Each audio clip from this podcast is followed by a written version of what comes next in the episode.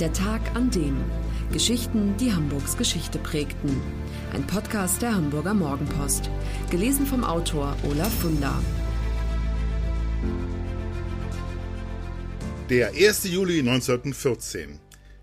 Der Tag, an dem Hamburgs Stadtpark eingeweiht wurde. Alfred Lichtwag, der legendäre Chef der Hamburger Kunsthalle, blickte Ende des 19. Jahrhunderts mit großer Sorge auf die Lage der Stadt. Bleibt Hamburg auf Dauer bewohnbar? So fragte er sich und lieferte die Antwort gleich mit. Er war der Meinung, dass das nur gelingen kann, wenn ein großer Stadtpark geschaffen wird. Wir brauchen einen Park, schrieb er, der bei jedem Wetter die ganze Bevölkerung dauernd anzieht und festhält, der eine reiche Quelle edler Lebensfreude bietet und Leib und Seele gesund hält. Damit war 1895 die Idee geboren, den Stadtpark als Naherholungsgebiet für die gebeutelte Bevölkerung anzulegen. Lichtwags Sorge um die Lebensqualität war mehr als berechtigt.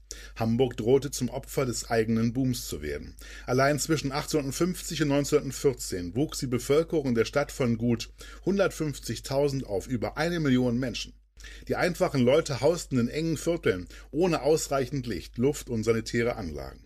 Als Robert Koch, Direktor des Preußischen Instituts für Infektionskrankheiten, 1892 wegen des Choleraausbruchs Hamburgs Elendsquartiere besuchte, notierte er Ich vergesse, dass ich in Europa bin.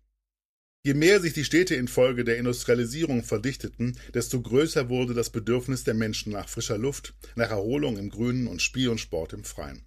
Kommunen, aber auch Gartengestalter waren aufgefordert, diesen neuen Bedürfnissen Rechnung zu tragen und neue Formen und Inhalte für Parkanlagen zu entwickeln, wie Heino Grunert in dem Werk Betreten erwünscht 100 Jahre Stadtpark schreibt. Lichtwags Idee, die Lebensqualität Hamburgs durch einen Park zu verbessern, fand immer mehr Anhänger, sodass die Stadt 1902 von den Erben des reichen Goldschmieds Adolf Sierich das Sierichsche Gehölz kaufte, ein Jagdrevier, das heute den westlichen Teil des Stadtparks bildet. Sierichs Forsthaus aus dem Jahre 1885 steht noch und ist Sitz des Stadtparkvereins.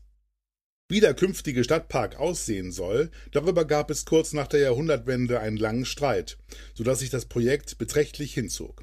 Konservative in der Bürgerschaft favorisierten einen Landschaftspark nach englischem Vorbild. Ihnen gegenüber standen die Anhänger der neuen Volksparkidee, die ein Freiluft-Volkshaus wünschten mit Flächen für alle. Ein öffentlich ausgeschriebener Wettbewerb brachte 1908 keine Entscheidung, denn die Jury konnte sich unter den 66 eingereichten Entwürfen nicht auf einen Sieger einigen. So beauftragte der Senat Oberingenieur Ferdinand Sperber und den gerade ernannten Baudirektor Fritz Schumacher damit, einen konsensfähigen Entwurf auszuarbeiten. Das Ergebnis stellte einen Kompromiss zwischen beiden Ansätzen dar. 1910 stimmte die Bürgerschaft zu und stellte 7,7 Millionen Mark für den Bau zur Verfügung, der noch im selben Jahr begann. Als am 1. Juli 1914 Einweihung gefeiert wurde, war der Stadtpark noch lange nicht fertig, aber Tausende strömten auf das Gelände und nahmen von ihm Besitz. Sie fanden eine symmetrische Parkanlage vor. Der Hamburger Stadtpark war einer der ersten Volksparks in Deutschland, in denen das neue Gestaltungsideal des architektonischen Parks umgesetzt wurde. Er war und ist bis heute durch Alleen und Hecken klar gegliedert, mit einer dominanten Längsachse, die vom höchsten Punkt mit dem 1916 fertiggestellten Wasserturm, dem heutigen Planetarium, bis zum Stadtparksee auf der anderen Seite reicht. Weil vier Wochen nach der Inbetriebnahme der Erste Weltkrieg ausbrach, ging die Fertigstellung lange Zeit nur schleppend voran. Weil die Einwohner hungerten, erteilte die Stadt die Genehmigung, den Park als Ackerfläche zu nutzen. Den weiteren Ausbau trieb ab 1918 Hamburgs erster Gartenbaudirektor Otto Linné, einer der bedeutendsten Gartenreformer des frühen 20. Jahrhunderts, voran. Er ließ Spiel- und Sportstätten bauen, ein Spielplatz mit Planschbecken entstand. 1924 war auch die Stadthalle fertig, ein Großraumrestaurant mit Seelen und Terrassen, das mehr als 10.000 Menschen Platz bot und von dem die Besucher den schönsten Blick über den Park hatten. Hier spielten täglich Kapellen zum Tanz auf, immer donnerstags gab es Feuerwerk. In den 20er und 30er Jahren erfüllte der Park das, was sich seine Planer erhofft hatten. Dort hatten Bürger aller Schichten Gelegenheit, sich zu erholen, indem sie Sport trieben oder Konzerte besuchten. Es gab einen acht Kilometer langen Reitweg und auf den gepflasterten und teils asphaltierten Straßen wurden Motorrad- und Autorennen veranstaltet. Herzstück des Stadtparks ist bis heute die Festwiese. Seit Gründung des Parks fanden hier Maifeiern statt, Sportfeste, aber auch nationalsozialistische Aufmärsche.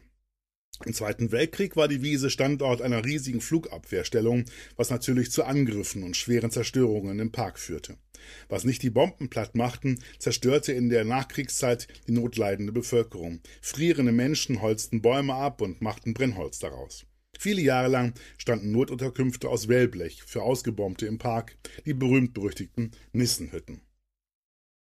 Anfang der 50er Jahre begann die Stadt damit, Wiesen und Gartenanlagen wiederherzustellen.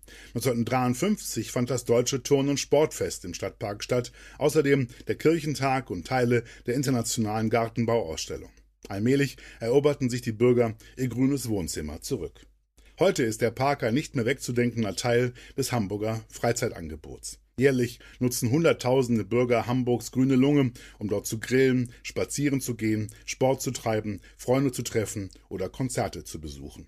Ein paar Relikte der Vergangenheit gibt es noch, etwa das 1915 erbaute Landhaus Walter, die einzige noch existierende ursprüngliche Gaststätte im Park oder die Trinkhalle, in der früher Heilwässer ausgeschenkt wurden. Diese Anlage entsprang vor 100 Jahren dem Gedanken, dass auch sozial schwächer gestellte Menschen die Möglichkeit bekommen sollten, an Kneipkuren teilzunehmen. Heute befindet sich in der Trinkhalle ein Café, von dem aus die Gäste den Blick in den 2010 instand gesetzten Kurgarten genießen können. Das war der Tag an dem Geschichten, die Hamburgs Geschichte prägten. Eine neue Folge lesen Sie jeden Sonnabend in Ihrer Mopo und hören wöchentlich einen neuen Podcast. Noch mehr Historisches aus Hamburg, wie zum Beispiel das Buch zu dieser Serie oder die Magazine Unser Hamburg, finden Sie auch online in unserem Mopo-Shop unter www.mopo-shop.de.